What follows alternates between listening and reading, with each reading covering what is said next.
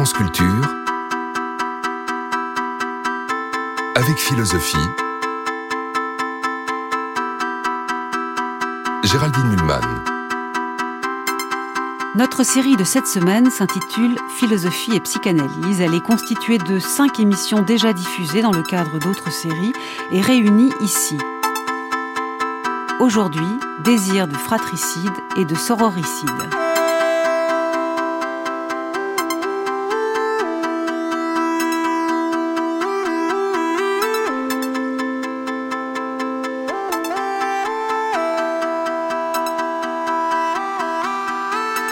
Les images d'Épinal de fratries unies et solidaires ne résistent souvent pas aux réalités. Alors bien sûr, il existe des fratries chanceuses, joyeuses, fusionnelles même parfois, ayant en tout cas dépassé les rivalités de l'enfance, s'il y en a eu. Mais dans ce troisième épisode, nous allons affronter précisément la question de ces rivalités et hostilités, en osant même l'hypothèse d'un véritable désir de fratricide ou de sororicide présent, qui serait présent chez les enfants et euh, susceptible de perdurer à l'âge adulte. Bonjour Gérard Haddad. Bonjour. Vous êtes psychiatre, psychanalyste et écrivain, j'ai presque envie de dire philosophe aussi. Vous développez depuis plusieurs années dans vos travaux cette idée d'un complexe de Caïn, du nom d'un personnage biblique qui a tué son frère Abel. Nous y reviendrons. Complexe de Caïn qui exprimerait un désir inconscient de fratricide qui serait très fort, au moins, dites-vous, aussi important que le complexe d'Édipe repéré par Freud, complexe d'Édipe qui lui stimule un, désir inconscient de parricide pour garder la mère à soi tout seul. Alors à ce stade, je me permets de préciser que je ne pourrais pas à chaque fois adjoindre aux mots masculins les mots féminins, mais quand on dira ici fratricide, on pensera aussi sororicide. Quant au complexe d'Édipe, aujourd'hui en psychanalyse, il concerne aussi les filles, leur attrait particulier pour leur père, qui engage, qui engagerait un désir inconscient de mettre à l'écart la mère, voire un désir de matricide. Bonjour Didier Houzel. Bonjour. Vous êtes avec nous aussi ce matin. Vous êtes pédopsychiatre, psychanalyste, professeur honoraire à l'université de Caen. Vous avez beaucoup publié, vous aussi. Je suis très curieuse de, de vous entendre euh, réagir à ce complexe de Cain que développe Gérard Haddad, au vu notamment de votre longue expérience clinique. J'ajoute que nous évoquerons aussi, mais un peu plus tard dans l'émission, les implications politiques que Gérard Haddad développe à partir de ce complexe de Cain, puisqu'il considère que ce désir fratricide est le noyau de la destructivité humaine et notamment de la violence terroriste. Today it's another anniversary. It's like I know anniversaries all over the shop. You're gonna, I'm gonna start. Tu sais, aujourd'hui, c'est un autre Je anniversaire? sais, ouais, je sais, il y a des anniversaires de partout. Je vais me mettre à pleurer là d'une minute à l'autre. Well, you know what? Like I said, like I said before, there could be there's worse places to split up. C'est c'est quand on s'est séparés, oui, c'est ça. Ce À soir. Paris? Ouais. Il y a des endroits bien pires pour se séparer. Ah, tu vois ce que je veux dire C'est un endroit charmant, Paris, pour se séparer, parce que c'est très romantique et mélancolique. Tu vois ce que je veux dire Qu'est-ce qui s'est passé? Qu'est-ce qui s'est passé? Qu'est-ce qui s'est passé? Ben, ce gamin a manifestement été enlevé par un gros con six mois plus tôt, s'est transformé en gros con lui-même, puis a montré à tout le monde ce soir-là à quel point c'était un gros con. Et ensuite, il s'est cassé du groupe. J'espère donc que, où qu'il soit aujourd'hui, il est assis dans une pièce sombre, la tête entre les mains et qu'il a honte. With his head in his hands, and when in shame. when, when you're saying you had an ar- well, he's saying you had an, an argument because of fashion advert. with- Votre frère dit que vous vous êtes disputé à cause de votre marque de vêtements, c'est vrai? C'est pas vrai, c'est pas vrai, mon gars. Si c'était vrai, il devrait avoir honte. Et si je voulais faire de la publicité pour ma marque dans le programme de la tournée, et alors quoi? Quoi, c'est un putain de crime? Mais c'était pas la raison, parce que j'ai jamais prononcé le nom de ma marque devant lui. Je pense que la raison pour laquelle Oasis a splitté, c'est parce qu'il voulait le groupe pour lui tout seul, parce que son petit ego ne pouvait pas supporter de partager la scène avec moi. Tu vois ce que je veux dire? Il voulait qu'on fasse de la dance music ensemble. Alors bonne chance à lui en tout cas. Vous venez d'entendre un extrait qui évoque la rupture entre les deux frères Gallagher qui avaient constitué le groupe de musique Oasis. Euh, et là, il s'agissait d'une interview de l'un des frères, Liam Gallagher, qui évoquait son, euh, dans- avec les mots que vous avez entendus, son frère Noël. Euh, interview réalisée par Brut en août 2019 et doublée magnifiquement, je trouve, par Brice Garcia et Riyad Kera.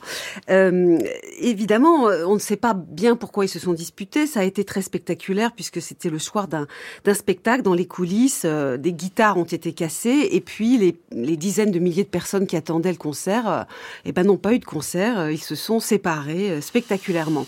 Cela dit, c'est quand même une dispute, disons, entre égaux. Ce n'est pas un fratricide et peut-être est-ce somme toute sur le fond assez banal. De même, on pourrait évoquer les disputes assez banales, bénignes même entre des sœurs, par exemple dans cette scène de Fleabag, qui est une série, il s'agit de la saison 2, où la cadette a essayé pendant toute une soirée de faire la maline. Or, cette soirée était organisée par sa grande sœur, qui était censée quand même être la vedette. On écoute. Ah, tu es là. Oh, salut. Je t'aurais cru avec Finlande. non, je... Je triais des affaires. Je l'ai eu. Oh. Et Belinda m'a donné sa carte. Oh, c'est fantastique. Quoi? Rien du tout. Elle est furieuse. Tu es sûre? Oui, c'était une belle soirée. Tout s'est bien passé à la fin. Et hum, tout le monde a aimé les canapés. Vraiment? Je suis cuite.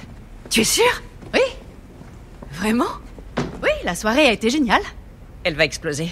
Je sens qu'il y a quelque chose. J'aurais trouvé mes propres blagues toute seule si tu ne m'avais pas mis celle-là dans la tête. Oui, je sais trouver de très bonnes blagues. Je suis hyper drôle et je suis très intéressante. Je savais que j'aurais pas dû t'amener ici. Comment ça, intéressante? Tu crois que tu peux faire tout ce que tu veux, dire tout ce que tu veux, voler tout ce que tu veux, embrasser qui tu veux? Il m'a embrassé Oh, ça je sais, oui. Tu savais que... Alors pourquoi t'as passé Parce tout que ton tu vas temps bien que t'iras toujours super bien. Toi, tu seras toujours intéressante avec ton café hyper branché et ta meilleure amie suicidée. Tu me donnes l'impression que, que j'ai tout raté. Claire, Et ne parle pas de la taille de mon bureau où je vais me mettre à hurler. Je qu'on pouvait se marrer ensemble. Comme des amis Mais on n'est pas amis. On est des sœurs. Trouve-toi des amis. Nous ne sommes pas des amis, nous sommes des sœurs, dit ce personnage dans la série Fleabag. Euh, Didier Houzel, attend-on autre chose de ses frères et de ses sœurs que de ses amis? Je pense que oui. Il me semble que ce qu'illustre les deux extraits là qu'on vient d'entendre, c'est euh, qu'il y a un objet commun qui est idéalisé. Les frères du groupe Oasis, ils sont en pleine gloire et en plein succès, Oui. et c'est à ce moment-là que ça craque. Mm. Et là, les sœurs, euh, on a l'impression aussi que cette soirée magnifique, c'est l'objet commun qui est pas partageable. Alors, dans ma perspective analytique, je crois que ça renvoie à quelque chose de très primitif, très archaïque, qui est le premier objet investi, c'est-à-dire euh, l'objet maternel, mais au sens large du terme, ce que, ce que Winnicott appelait le, mère environnement, c'est-à-dire tout ce que le bébé vit et investit, et probablement ça renvoie même à la vie intra-utérine, où là il était vraiment seul, sauf j'ai milité bien entendu, à bénéficier de cet environnement merveilleux qu'il a perdu à la naissance. N'y aurait-il que les jumeaux qui, qui soient capables, parce qu'ils ont vécu ensemble dans, dans l'utérus, de, se sentir d'emblée très liés, sans rivalité? Euh, c'est compliqué parce que ça leur pose des problèmes aussi. Souvent, ils sont très très proches l'un Oui. de l'autre. Euh, quelquefois, ils développent même une langue euh, entre eux Oui. que d'autres ne comprennent Signe de pas. complicité quand même. Mais il y a un moment, surtout à- à l'adolescence, où ça leur pose des problèmes identitaires, Mm. où ils ont besoin de se séparer. Et malheureusement, quelquefois, ça se fait de manière conflictuelle euh, pour conquérir leur identité. Et c'est un peu là-dessus, moi, que je- j'axerais Oui. la problématique des, de la fraternité et de la sororité. Qu'en pensez-vous, Gérard Haddad? Les- Nos frères et sœurs ne sont pas des amis, il s'agit d'autre chose, toujours. Ce que je pense, c'est qu'au départ, au départ, après ça se métamorphose, ça, ça prend des couleurs variées, diverses, ça se déplace, on le verra peut-être, mais au départ, il y a euh, ce que Darwin déjà avait appelé le struggle for life. On ne veut pas de rival. L'idée d'un rival, c'est toujours un danger, et donc euh, au, départ, il y a une, une envie d'éliminer ce rival ou cette rivale On trouve ça dans énormément de textes. Je pense en particulier euh, à l'autobiographie de Goethe. Il y a cette scène initiale où euh, le petit Goethe, ce futur grand génie, jette par la fenêtre les assiettes. Et Freud, qui, analyse ce passage, le grand Freud, au lieu de dire eh ben c'est ses parents qui l'a jeté par la fenêtre, eh ben il dit non. Il parle pas de, de à ce moment-là. Il, dit il jette par la fenêtre ses frères et sœurs. Donc c'est quelque chose d'universel. C'est le grand refoulé. C'est le grand refoulé. C'est le grand refoulé déjà de la psychanalyse. Vous savez, Lacan, à un moment donné, il disait, il y a, euh, la psychanalyse va mal. Tout le monde le sait. Et elle allait mal depuis longtemps. Et Lacan avait parlé d'un péché originel de la psychanalyse. Qu'est-ce qui ne va pas dans la psychanalyse? Mhm. Eh bien, ce qui ne va pas dans la psychanalyse, c'est qu'on n'a jamais voulu affronter, Freud en, particulier, bien qu'il l'ait fait dans quelques textes, on n'a jamais voulu affronter cette question de la rivalité fraternelle et sororale. Il y a des, gens qui emploient maintenant le mot adelphité pour, oui, pour, que mettre ensemble les, deux. Il y a un mot grec, d'origine grecque. Donc c'est ce grand refoulé qui nous explose à la figure. Et qu'on va analyser là, ce matin. on va essayer de comprendre ce grand refoulé, et notamment la position de Freud. Mais avant, euh, je voudrais quand même un peu d'expérience clinique là aussi. Est-ce que vous-même, Gérard Haddad, vous avez l'impression que c'est pas avec l'Édipe, c'est-à-dire quand même... moi, pour moi, actuellement... Hein, que, que, vous analysez plein de problèmes de patients. À partir d'une longue évolution quand même. Oui. Euh, n'est qu'une variante importantissime qui va donner des couleurs particulières. C'est une variante de ce que j'ai appelé, après d'autres d'ailleurs, je ne suis pas le premier, le complexe de Cain. Le DIP n'est qu'une variante du complexe de Cain. Donc ils sont liés les deux. Alors, il les deux. Donc il faut quand même définir maintenant le complexe de Cain. Donc Cain est le, quand même le fils d'Adam et Ève dans la Bible. C'est le premier homme. Eh oui. C'est le premier homme né par les voies naturelles, par, les voies sexuelles. Euh, c'est le premier, le premier acte qu'un homme fait, dans la Bible, et c'est la force de la Bible quand même, qu'on soit croyant ou pas, il y a dans, dans ce texte extraordinaire qu'on appelle la Bible une vérité que des psychanalystes comme Adler avaient repéré d'ailleurs. Et on nous dit, premier acte, de, premier homme, c'est de tuer son frère. Il tue Abel. Il tue Abel. Pourquoi? Rappelez-nous pourquoi. A priori, je crois que c'est pas, pas très important. Euh, la raison, on peut en trouver, il fallait bien en trouver une. On a dit que Dieu a préféré le sacrifice d'Abel, qui était un éleveur, à celui de Caïn, qui était un agriculteur. Donc il est moins reconnu par Dieu. On peut dire ça quand même? Oui, on peut dire oui par le parent, quoi. Par le, la figure il est moins reconnu. Mm. Et euh, ce qui est euh, aussi étonnant, c'est que les enfants de Caïn, il y en a un qui crée la musique, les arts. Il y en a un qui crée l'industrie, c'est-à-dire la technique, et un troisième qui crée la ville. On se demande à quoi servait une ville où il y avait quatre personnes. Mm. Si bien que si vous ajoutez ville, euh, technique et art, vous avez la civilisation. Ce que nous enseigne la Bible, finalement, c'est qu'à l'origine, il y a du meurtre, mais c'est pas le meurtre de Freud du père, c'est le meurtre du frère. Et ça, la Bible là-dessus est extrêmement éloquente et va développer ça toutes les couleurs hein, à travers. Et ces constructeurs, ce n'est pas que destructeurs, puisque vous venez de le dire, c'est fondateur d'une civilisation. C'est fondateur. Problème ou enjeu qu'on retrouve aussi euh, avec d'autres références, Romulus et Rémus, le meurtre de Rémus est l'acte fondateur de Rome, d'une civilisation. Dans les civilisations anciennes, on a comme ça un meurtre qui fonde une civilisation, un meurtre du frère mhm. qui, qui, fonde une civilisation. On trouve ça chez les Grecs aussi, chez les Atrides, enfin, dans, les, dans toutes les mythologies, on a ça. On va y revenir parce qu'il y a quand même. Et la civilisation va commencer à partir du moment où vous allez surmonter cette, euh, cette haine.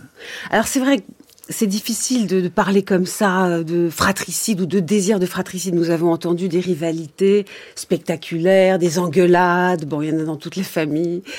Mais est-ce que vous iriez, Didier Ouzel, aussi loin dans votre approche thérapeutique? Vous avez entendu des enfants pendant toute votre vie, des adolescents. Est-ce que vous iriez aussi loin que Gérard Haddad en disant qu'il y a au fond des choses quelque chose comme un désir de fratricide ou de sororicide? Je suis d'accord avec Gérard Haddad sur euh, l'idée que euh, le fratricide est euh, le, refoulé de la psychanalyse. Et on sait un peu les, racines de ce refoulement chez Freud, qui avait eu un petit frère, Julius, mort à six mois, alors que lui était tout petit, il avait 23 mois, je crois, quand il avait un an et demi. Mort.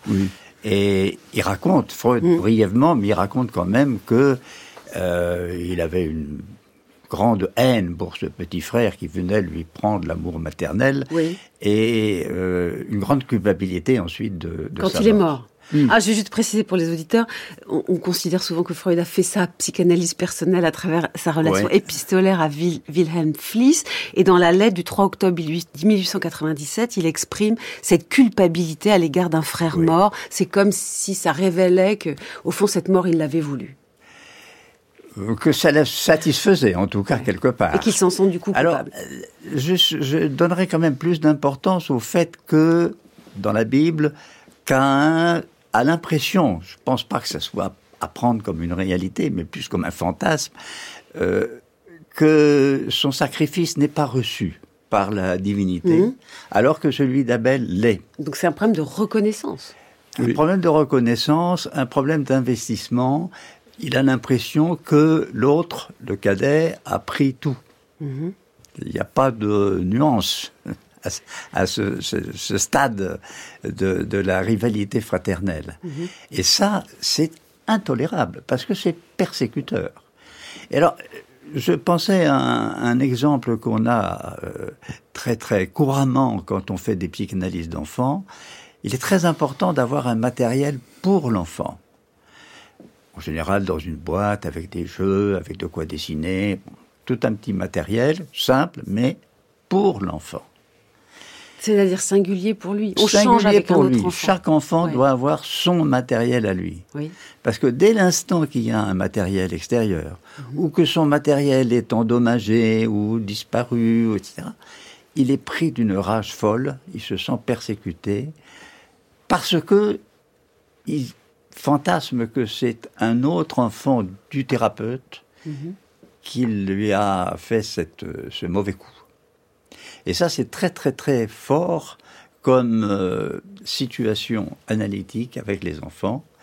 Et il faut essayer de, de ne pas en faire une réalité, de le travailler dans le fantasme mhm. et dans le transfert mais pas dans la réalité où d'autres enfants peuvent effectivement venir euh, prendre les jouets ou les, endommager.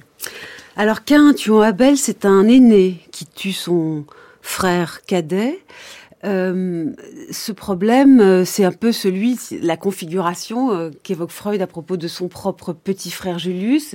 Il aurait eu des envies un peu, un peu fratricides qui expliqueraient sa culpabilité à sa mort. Mais Freud ne fait rien de ce. Attendez, on va venir. Mais je voudrais d'abord qu'on explique comment vous dire qu'il y a aussi dans l'autre sens, c'est-à-dire dans la Bible, mais aussi dans la tradition grecque, mais aussi chez Shakespeare, et on pourrait en aligner plein de références. Il y a des cadets qui détestent leurs aînés et parfois ça produit un fratricide. D'abord parlons de Jacob, s'il vous plaît. Jacob et Ésaü. Oui. Euh, vous êtes un grand spécialiste de la, Bible. Je ne suis pas un grand spécialiste, j'ai une certaine familiarité avec la Bible. Euh, oui, Jacob, ils sont jumeaux. Mhm. Mais la Bible dit que Jacob est arrivé après lui. Et d'ailleurs, le nom Jacob est un peu péjoratif. Hein. Ça veut dire celui qui tient, le qui tient la cheville de l'autre. Oui. Et d'ailleurs, plus tard, un des plus grands prophètes, qui est Jérémie, il dira Tu t'appelleras plus Jacob, tu ne seras plus. Jacob, ça veut dire croche-pied, au fond. C'est celui qui fait des croche-pieds. Ah oui Bah oui, il a fait des tas de croche-pieds à son frère, puisque. Ah, ça, il a fait des croche-pieds, alors allez-y. Il a fait le croche-pied, à savoir que le frère aîné, qui était favori... préféré du père, lui-même préféré de la mère, et à un moment donné, le frère arrive, il va mourir de faim. Et, et Jacob il avait un certain talent culinaire, il préparait des lentilles qui sentaient bon. Et alors il arrive. C'était un plat royal aussi, je crois. C'était peut-être un plat royal. En tout cas, quand même, son frère arrive, il dit Je meurs de faim, est-ce que je pourrais partager ton repas? Ben, Jacob lui dit À condition que tu me laisses ton droit d'aînesse. C'est quand même dégueulasse. L'envie d'être l'aîné. Il, a envie d'être l'aîné parce qu'il va après, bon, l'histoire va se. Le texte biblique est toute une construction extrêmement astucieuse. Et il exige de son frère de qui lui cède euh, le primat, en quelque sorte, le droit d'aînesse. Et euh, voilà. Donc ça ne va pas jusqu'au fratricide Ah, mais c'était en question, puisque la mère lui dit Sauve-toi, ton frère va te tuer. Mm. Et par la suite, il y a l'idée, il y a tout un fantasme de meurtre. Euh, Isaïe arrive avec 400 hommes pour euh, rencontrer Jacob. On, on, sait bien ce qu'il lui réservé. Et là, il y a une scène extraordinaire qui est la scène de, de Yabok, où euh, Jacob lutte avec on ne sait pas quoi. Moi, je dis, il lutte avec son double. Oui. Et il arrive à, à faire la paix, au fond, à se débarrasser de cette histoire. Et à ce moment-là, une certaine paix, une certaine entente peut se faire entre... Mais pas entre ses fils ensuite. Alors on, on continue. Euh, Jacob a eu de nombreux fils. Il a eu 12. 12 12 filles et une fille, d'ailleurs. Oui, qui a d'ailleurs été violée, mais on en parlera. C'est un, gros sujet en soi, la 12 fille de Jacob. Et le petit dernier, enfin Joseph. l'avant-dernier, puisqu'il y en aura un autre après lui, Joseph, Ouais. dont le nom d'ailleurs signifie euh, j'en veux un, un de plus. Euh, c'est ça que ça veut dire. Hein. Rachel a un enfant, enfin, et elle dit ça me suffit pas, il m'en faut un autre. Alors pour dire euh, je veux un rajout, ça se dit Yosef en hébreu. Et alors, qu'est-ce qui se passe Et Joseph est, la- frères est le chéri de son père. Et il est, son père lui donne, lui fait un beau costume en soie, bah, la fameuse kitonnette passée, mais une, une chemise bariolée, enfin bon bref, un objet euh, exceptionnel. Et les frères vont le haïr, mais alors une haine euh, épouvantable. Et dangereuse, ils le mettent dans un puits, ça, ça va Ils pas veulent bien, le hein. tuer. Ouais, ouais, ils, veulent le tuer ouais. carrément. Il y en a un qui le sauve en disant, on pourrait peut-être en tirer quelques pièces. Vous vous rendez compte Ils le vendent. ils vont le vendre. Coup de bol, parce qu'au départ, ils voulaient le tuer, ils l'ont battu, ouais. ils lui ont pris son habit. Ils Enfin bref, c'est une scène horrible. Mais Joseph est celui qui va pardonner. On continue l'histoire. C'est ça, le, le- le- Joseph. Joseph va connaître, la, va traverser la mort, si vous voulez, et on le vend comme esclave à des, des, des- des nomades qui passent par là. Il était d'une beauté exceptionnelle, paraît-il, ce Joseph. Qui sait dans quelle main il est tombé Ça peut être des pédophiles, ça peut être tout ce qu'on veut. Et les frères J'adore votre lecture de la Bible. Donc, Et le vendent. Et lui va traverser toute une série de, de péripéties dont la Bible, euh, magnifique livre de Thomas Mann. D'ailleurs, pour ceux qui n'aiment pas la Bible peuvent lire Thomas Mann, Joseph et ses frères. Mhm. Et finalement, Joseph retrouve ses frères. Mais lui il est devenu pharaon à ce moment-là, vice-pharaon. donc il va être à la cour royale. Il, il, est- il les titille un petit peu. Ouais, hein. il les retrouve. Ils, Il les ils se reconnaissent. Alors Lui, il les est reconnaît là avec et, ses et eux, de non. vice-pharaon. Eux ne le reconnaissent pas. Ouais. Ah d'accord, eux ne le reconnaissent pas. Lui, il les reconnaît. Et là, il est grand, grand seigneur. Il a- D'abord, il les embête un peu. Il Mm. faut quand même qu'il... Hein Mais il les ménage, et finalement, c'est la réconciliation. Il se tombe dans les bras en pleurant.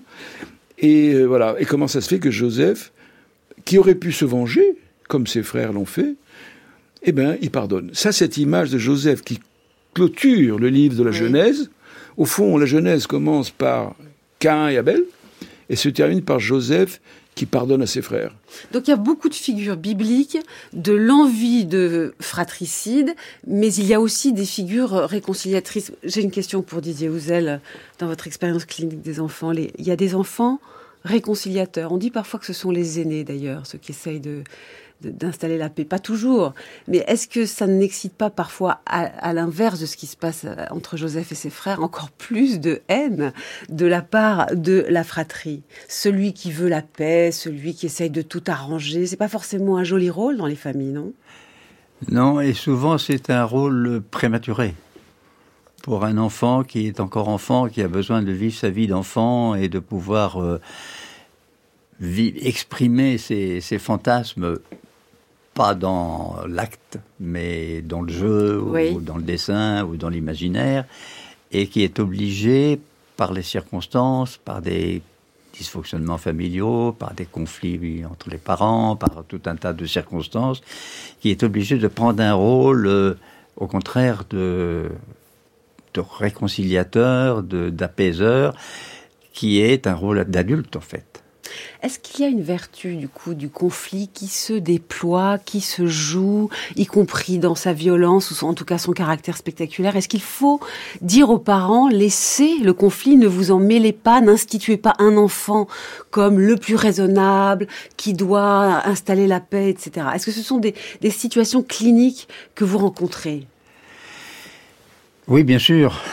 Et souvent, bon, il y a une, euh, inégalité d'investissement affectif euh, entre les enfants d'une même fratrie.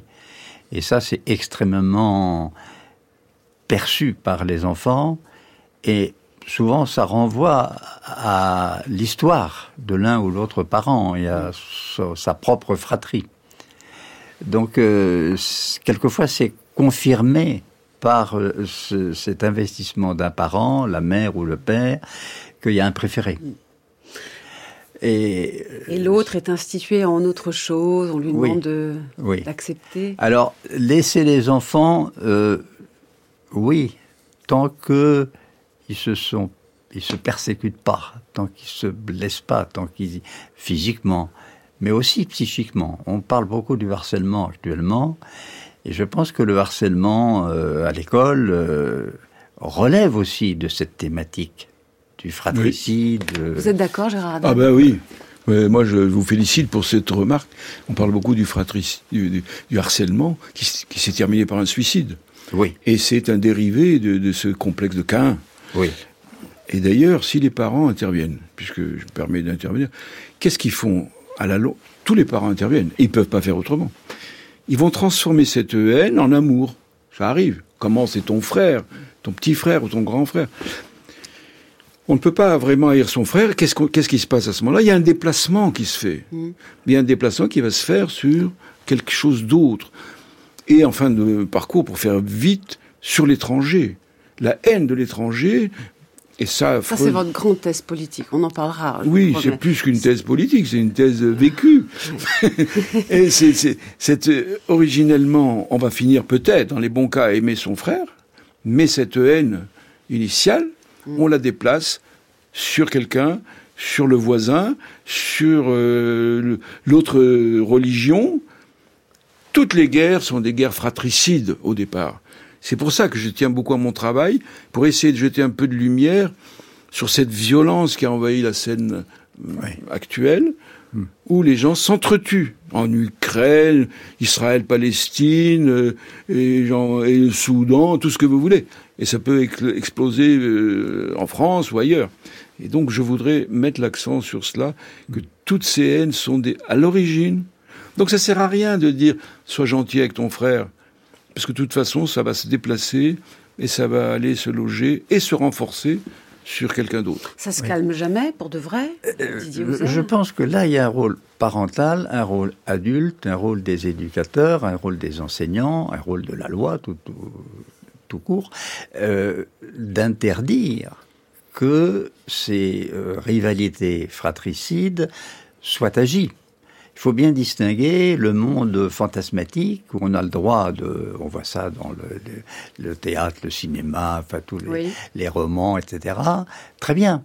Et on en a besoin. On a besoin d'exprimer. Et les enfants, ils sont pas les derniers à apprécier les horreurs hein, dans les dans les livres, euh, dans les contes, dans les mangas, etc. Ils en ont besoin. Mais ça reste du domaine de l'imaginaire et de l'élaboration psychique. Il ne faut pas que ça passe à l'acte. Et je pense qu'il y a un excès actuellement de euh, laisser aller, où on pense que les enfants, il ben, faut les laisser entre eux. Et puis Mais ils ne sont pas plus méchants entre eux aujourd'hui qu'hier, ou bien si? Ils sont pas plus méchants fondamentalement, mm.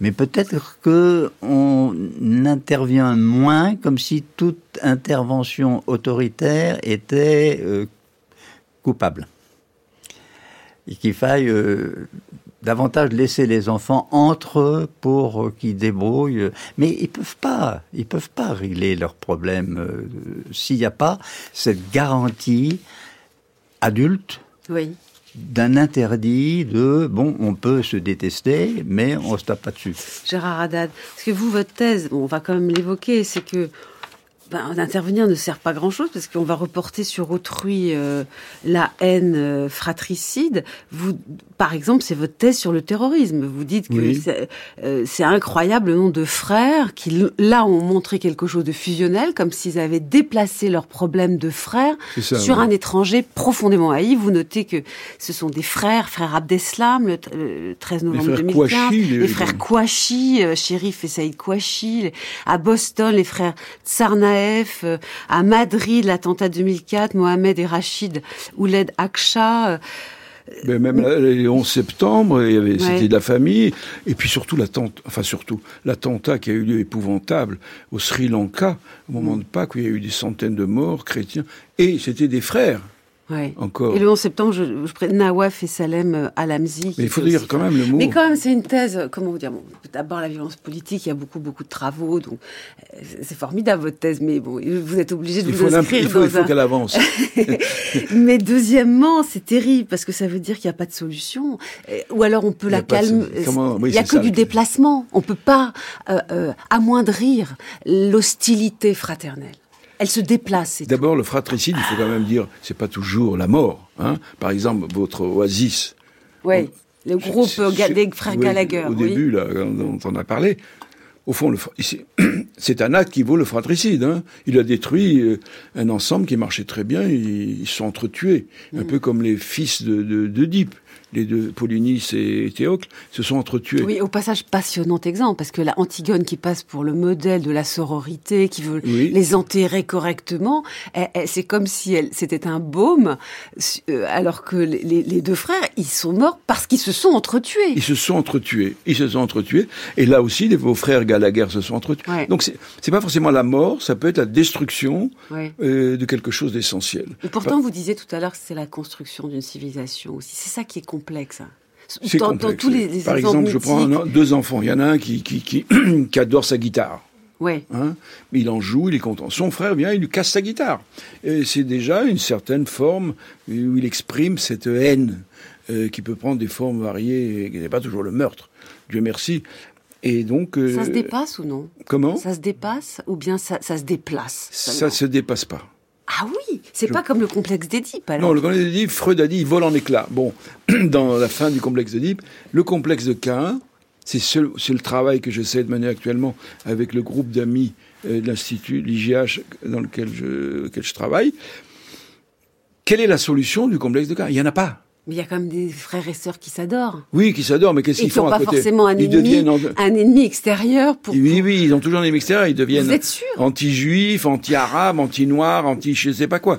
Mais il y a toujours moyen, un exutoire à cette haine qui est tellement enracinée profondément.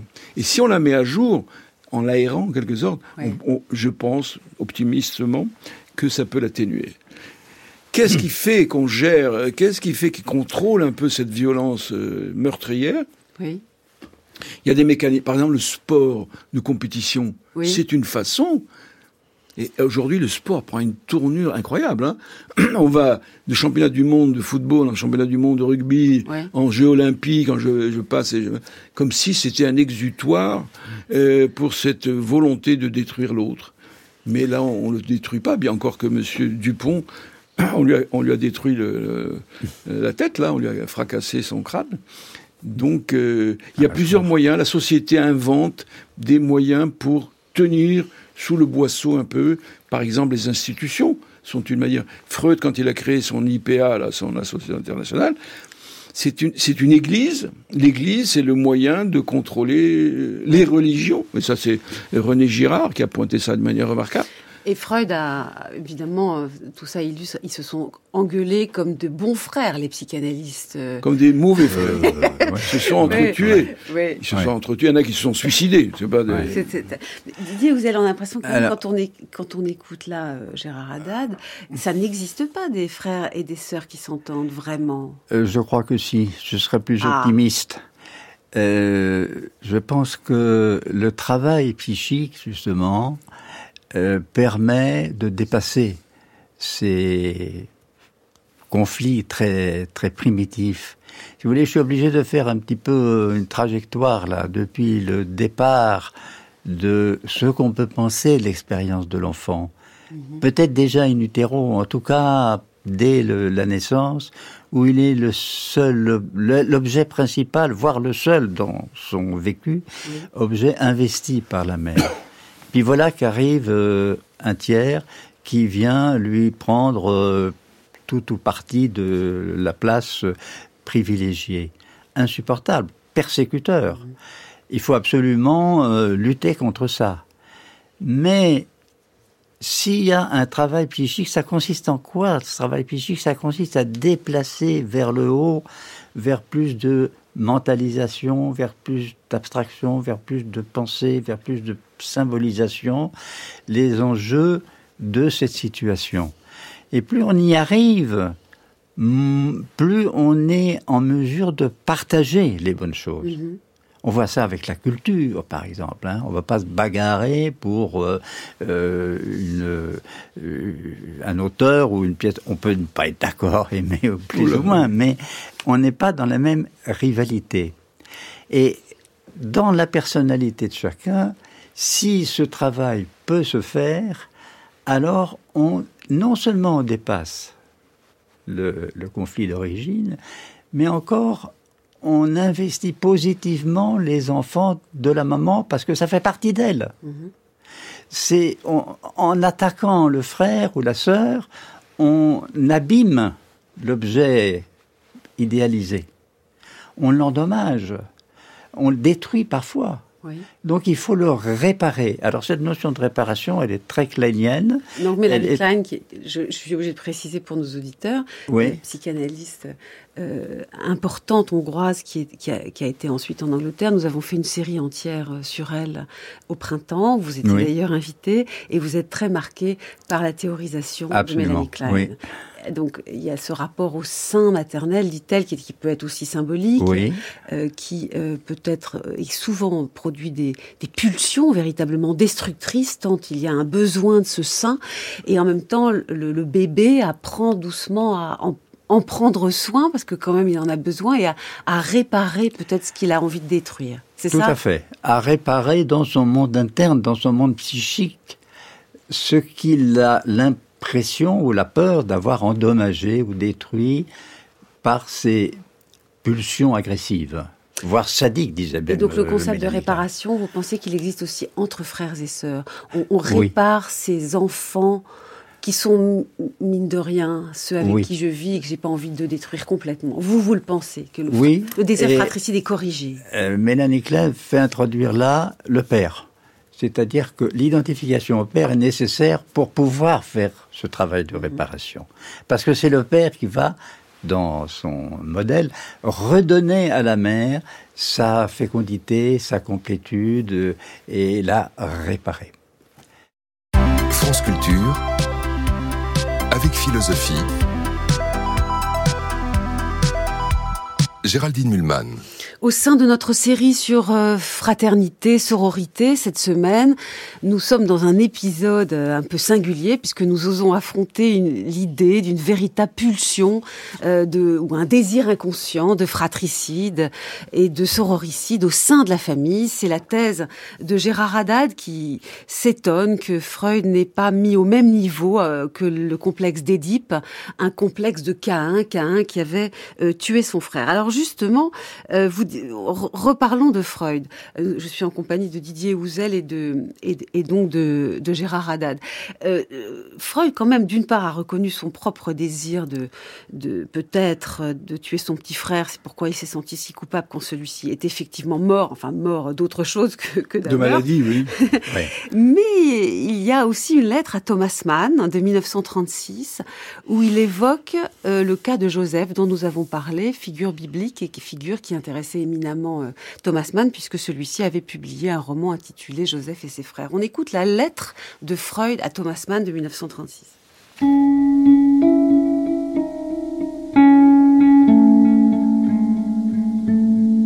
Je me demande s'il n'existe pas dans l'histoire un homme pour qui la vie de Joseph a pu être un modèle mythique, de sorte que nous puissions deviner le fantasme de Joseph comme étant le moteur démoniaque et secret. Je pense que Napoléon Ier est cet homme. Il était corse, deuxième fils d'une famille nombreuse. Son frère aîné s'appelait Joseph. Le frère aîné est le rival naturel. Le cadet éprouve à son égard une hostilité élémentaire dont on ne peut toucher le fond et à laquelle, dans les années à venir, les termes de désir de mort et d'intention meurtrière pourront convenir.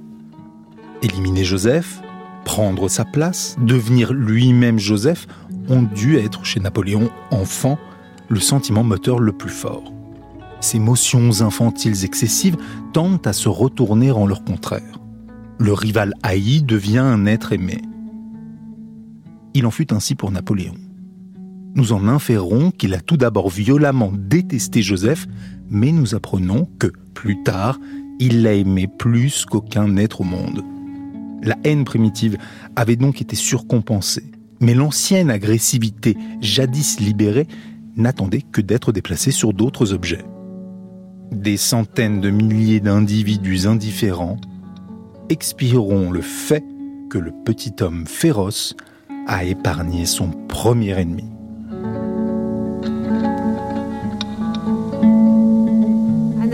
Analyse, sauvage, si j'ose dire, de Freud à l'égard de Napoléon, qui aurait un moment réparé, je reprends vos mots Didier Houzel, une haine primitive très grande à l'égard de son aîné, euh, qui s'appelait Joseph, et c'est d'ailleurs intéressant puisque Joseph est un personnage biblique qui lui-même a essayé de réconcilier la, fratrie. Vous parlez d'une réconciliation, vous? Ça a occasionné des centaines de milliers de morts. J'adore votre rapport à la destructivité. En fait, non, mais c'est Freud qui le dit, c'est pas moi. S'il avait tué son frère, il avait poussé dans l'escalier, ça aurait épargné à l'Europe des centaines de milliers de morts. Et les guerres napoléoniennes sont le, modèle des guerres modernes Donc il l'a déplacé. Mais ça allait mieux, je crois, que frère Mais par contre, il a tué un monde fou. C'est ça que vous dites. C'est pas la même chose. Le déplacement et la réparation, c'est deux domaines très très différents. vous, vous dites qu'il y a les deux, alors que Gérard Haddad dit qu'il n'y a que du déplacement. Si j'ai bien compris moi, ce que vous me moi, je dis effectivement qu'il peut y avoir de la réparation. Et j'interprète même le fantasme que euh, ou le mythe que euh, toute euh, civilisation est fondée sur un fratricide, le fait que la civilisation elle-même répare le fratricide. Eh oui. C'est ça le. Vous êtes d'accord, là, Gérard Ah oui, oui, bien sûr. Oui. Donc c'est pas les individus qui les réparent, jamais. Ils bah, déplacent, mais la violence ailleurs et, et celui qui. Il y a un ami, là, Gabriel Verret, dans l'association dont je fais partie, qui, qui, a inventé une jolie expression. Il a dit la solution serait euh, la substitution de l'émulation à la rivalité. Mm. On peut arriver, deux frères euh, ou trois euh, peuvent entrer dans une situation d'émulation. Et là, euh, c'est pour le bien de, chacun des membres. voilà une des solutions de, ce complexe de cas. Oui. Je, voudrais vous citer une phrase que je trouve très belle d'Anna Segal, qui était des très très proches élèves de Mélanie Klein, qui a dit quand une analyse est réussie, le fantasme que dans la scène primitive, c'est-à-dire dans la relation entre les parents, la relation intime entre les parents, il y a la place pour un nouveau berceau, pour un nouveau bébé. Et ça, je trouve ça très beau, et c'est ça la réparation. C'est-à-dire d'arriver à tellement vouloir et désirer pouvoir, mais à un niveau déplacé dans le, dans le, monde intérieur, si vous voulez, mhm. que, ça, que les parents soient réparés jusqu'à pouvoir faire à nouveau des bébés. Alors justement, ça, va nous faire euh, constituer un lien avec une psychanalyse dont vous nous avez signalé le travail, qui était elle-même très marquée par euh, Mélanie Klein. Euh, elle s'appelait Frances Tustin.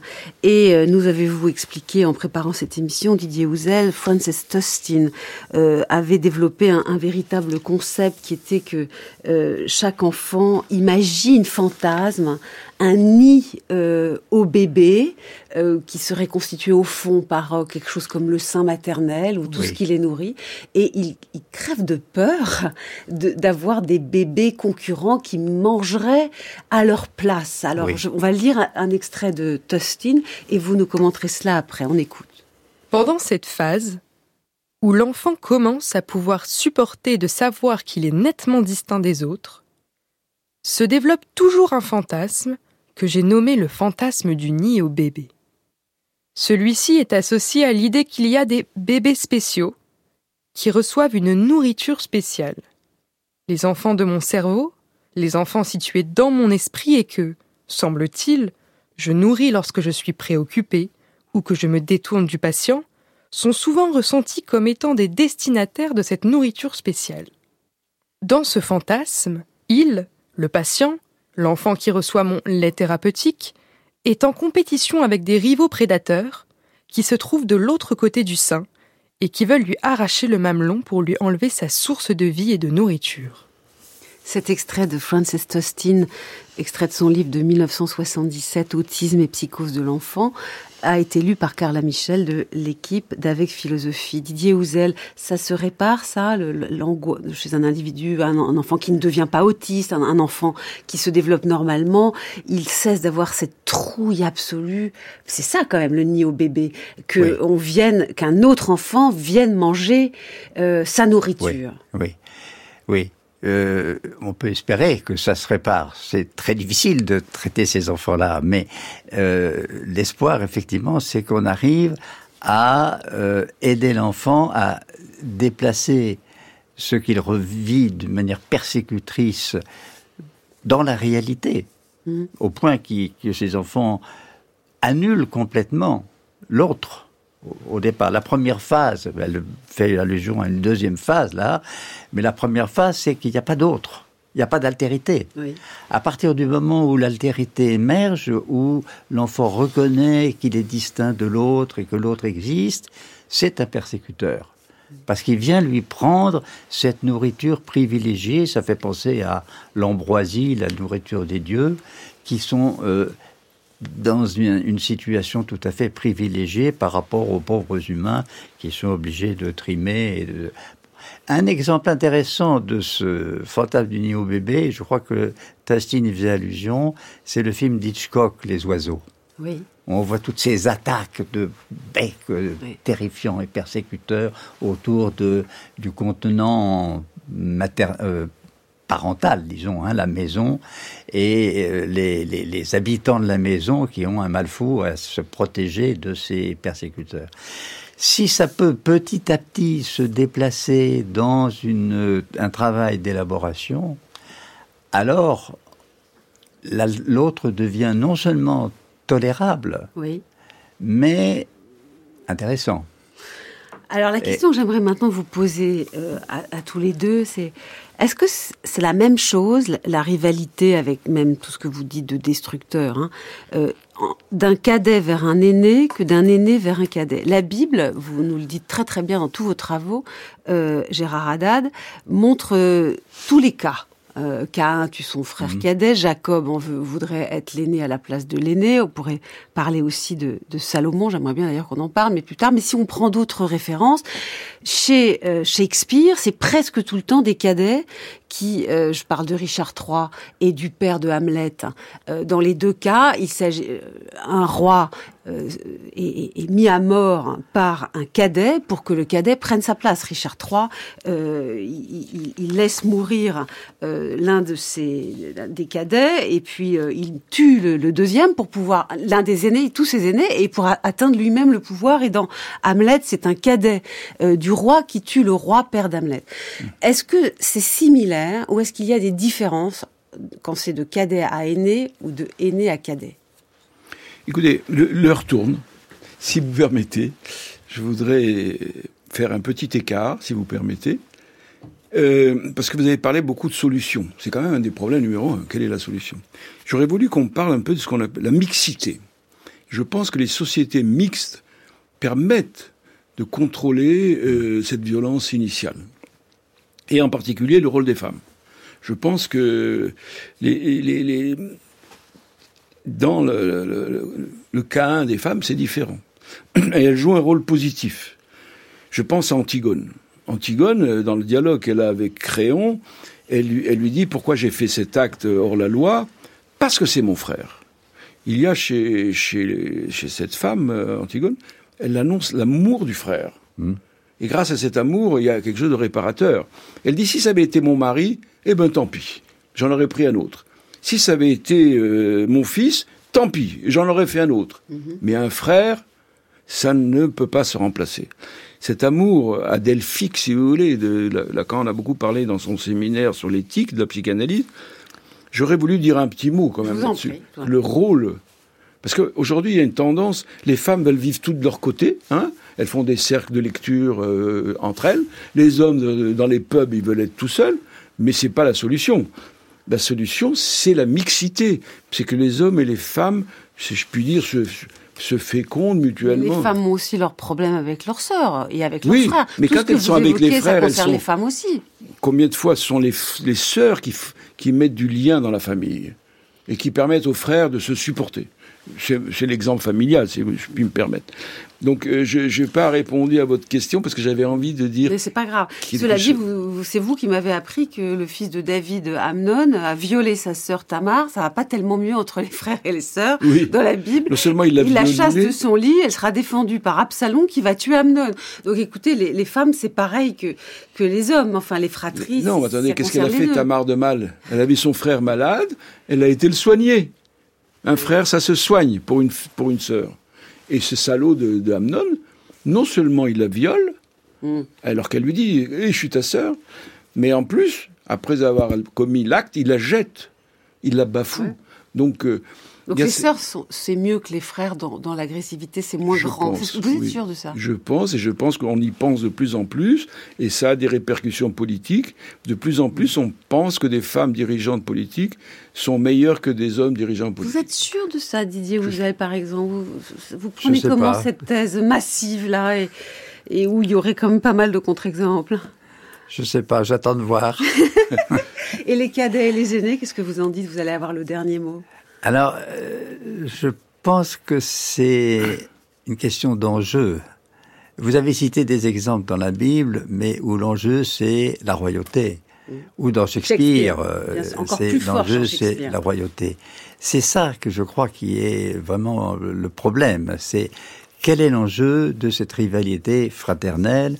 Est-ce que c'est l'objet idéalisé ou est-ce que c'est euh, partager tranquillement euh, euh, une situation avec papa, maman et, et, les frères et sœurs. Je pense que c'est plus souvent quand même le cadet qui a des fantasmes fratricides, mais ça peut être l'inverse en fonction du du, de l'enjeu. Juste un mot pour terminer sur une espèce de renversement qu'à mon avis a opéré Francis Tastin justement entre la constellation édipienne qui reste absolument essentielle dans notre travail d'analyste et puis ce complexe de Cain, pour reprendre l'expression que j'aime beaucoup de Gérard Haddad. Qui n'est pas de moi d'ailleurs. Non, mais allez-y parce qu'il faut qu'on termine. Je, parce que je voulais juste euh, finir là. C'est la question de la constitution de l'identité et de l'acceptation de l'altérité qui est au fond de ce problème mhm. et dont on sait que ô combien il nous met en difficulté tous.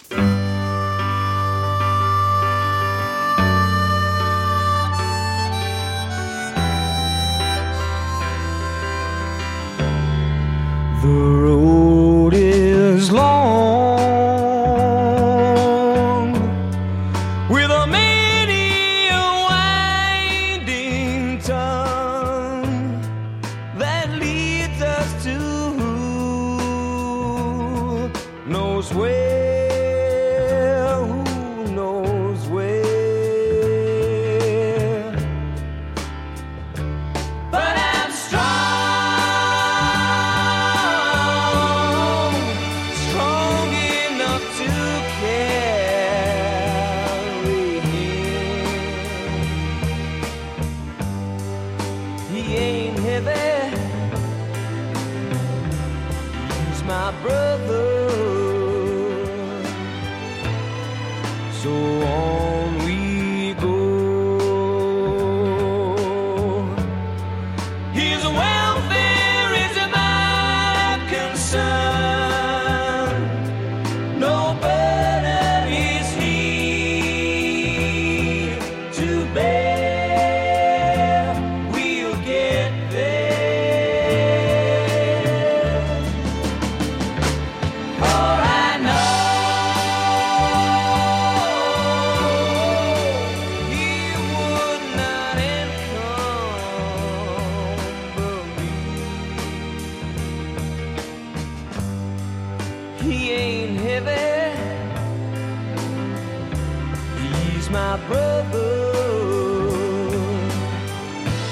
avons choisi de terminer cette émission sur les désirs inconscients de fratricide et sororicide par une grande chanson sur l'amour du frère.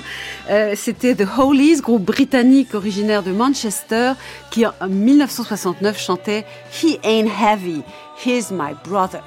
Euh, belle chanson qui vous fait sourire, ça, ça m'intéresse aussi. Gérard Haddad, merci à vous d'être venu nous parler de votre complexe de Cain.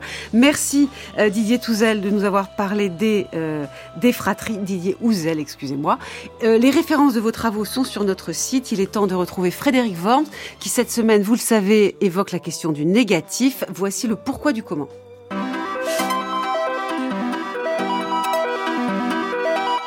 Pourquoi ne peut-on pas tout nier?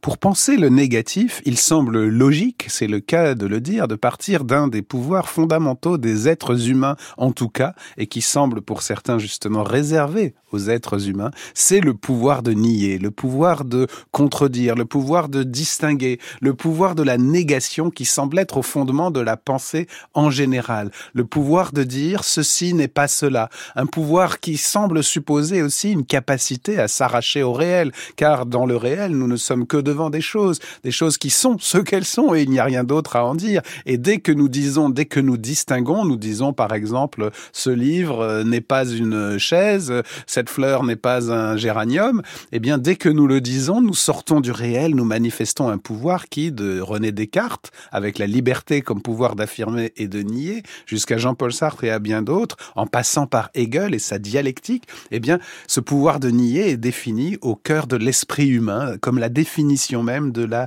liberté pour le meilleur et pour le pire, cet esprit qui, comme le disait le grand poète et philosophe allemand Goethe, l'esprit qui toujours nie. Et c'est sa définition même. La pensée consiste à nier. C'est le fondement même de la pensée. Distinguer, c'est nier. Et cela a toujours été au cœur de la logique et de la pensée humaine, au point de mener aussi non seulement à la revendication d'une négation généralisable, généralisée d'un pouvoir absolu de l'esprit, mais aussi aux abîmes du scepticisme. Je peux tout nier, je peux tout révoquer en doute et peut-être aussi en soupçon. Je peux toujours tout critiquer. Je peux dire ceci n'a pas eu lieu. Je peux dire deux et deux ne font pas quatre. Je peux tout nier dans l'esprit par la logique et peut-être c'est ainsi aussi que la science avance. Le scepticisme, avec sa radicalité, assume même le fait que la contradiction qu'on lui impute parfois n'est pas tenable. Par exemple, on dit aux sceptiques, vous pouvez tout nier sauf votre thèse que l'on peut tout nier. Il y a au moins dans toute parole une affirmation cachée, une affirmation minimale,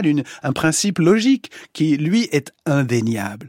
Mais le sceptique aura beau jeu de dire non, non, même le fait que je nie tout peut être contesté, la preuve vous le contestez, et la vérité va être alors dans le fait de se taire. Mais est-il vrai que l'on puisse tout nier, que l'on puisse tout dénier, et je ne dis pas tout renier aussi, parce que c'est encore quelque chose de plus négatif et de plus fondamental.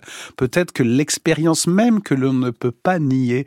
C'est justement l'expérience qui vient heurter nos vies de manière absolue. Peut-on nier la réalité de la vie alors même qu'elle est attestée par la disparition possible dans la mort? Peut-on nier, par exemple, plus que comme dans les méditations métaphysiques de Descartes, peut-on, qui dit que l'on peut douter de tout, peut-on nier, par exemple, que l'on a faim ou soif quand on est tenaillé par la faim ou par la soif? Il y a des besoins, des souffrances que l'on ne peut pas nier, même si les plaisirs nous semblent toujours susceptibles de doute. En réalité, peut-être le paradoxe veut-il que la seule chose que l'on ne puisse pas nier, que l'on ne puisse pas soumettre à la négation, c'est l'expérience absolue, parfois terrible, du négatif.